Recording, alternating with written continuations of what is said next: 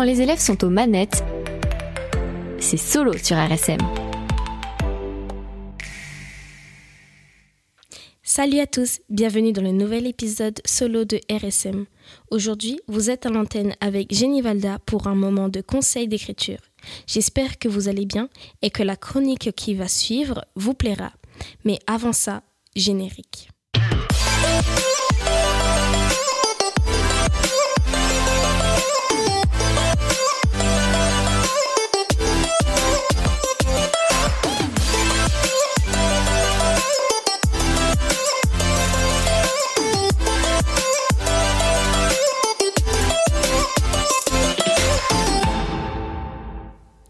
Bien que je sois une chroniqueuse tout-terrain de la RSM, je suis aussi écrivaine à temps partiel sur un site qui devient de plus en plus populaire actuellement, Wattpad.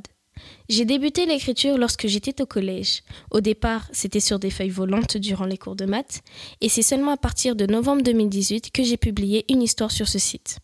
Alors, Écrivaine à temps partiel, c'est parce que j'ai un peu arrêté d'écrire depuis la première et donc mes dates de publication sont extrêmement éloignées.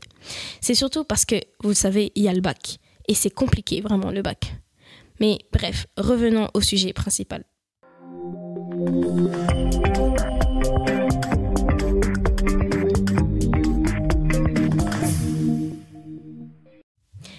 Voici quelques conseils d'écriture pour vous, futurs écrivains, qui souhaiteraient vous lancer dedans. Je vous le conseille, c'est archi apaisant et ça développe votre originalité et votre créativité, parce qu'au final, l'écriture, c'est de l'invention. Premier conseil, commencez par les thèmes. Vous pouvez vous baser sur plusieurs thèmes et domaines dans l'écriture, comme si vous souhaitez faire une histoire d'amour, d'action, de fantaisie ou autre. Deuxième conseil, une fois que vous trouverez le thème principal de votre histoire, créez le monde dans lequel vous souhaitez que votre personnage vive. Ce n'est pas forcément obligatoire de respecter les règles de notre monde à nous. Regardez plutôt les paysages, des photos, des dessins, tout ce qui pourrait vous donner envie de créer le monde auquel vous aspirez. Troisième conseil. Pour vous aider à écrire, écoutez quelques musiques qui pourraient vous mettre dans l'ambiance de votre histoire.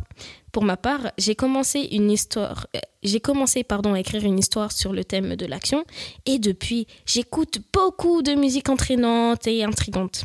La raison est que comme vous le savez peut-être, lorsqu'on écoute de la musique, n'importe laquelle, celle-ci a une certaine influence sur nos émotions et sur notre imagination.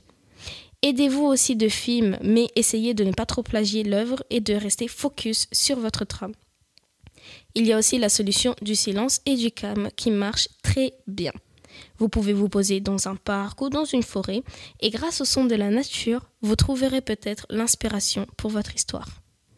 Enfin, utilisez un cahier rien qu'à vous où vous pourrez noter des événements à venir à l'intérieur ou bien des choses importantes comme vos idées, vos notes ou bien des éléments à développer plus tard dans votre histoire.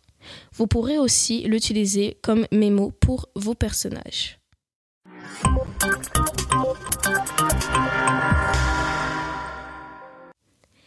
Voilà, voilà, je crois avoir fait le tour, je pense. Ces conseils que je vous propose m'aident beaucoup pour mes histoires et je pense pourront vous être utiles pour vous, futurs écrivains qui m'écoutez actuellement. Et je vais vous laisser avec un dernier conseil. Croyez en vous parce que les lecteurs vont sûrement aimer vos histoires. Et surtout, n'hésitez pas à vous lancer, gardez le smile. Yeah!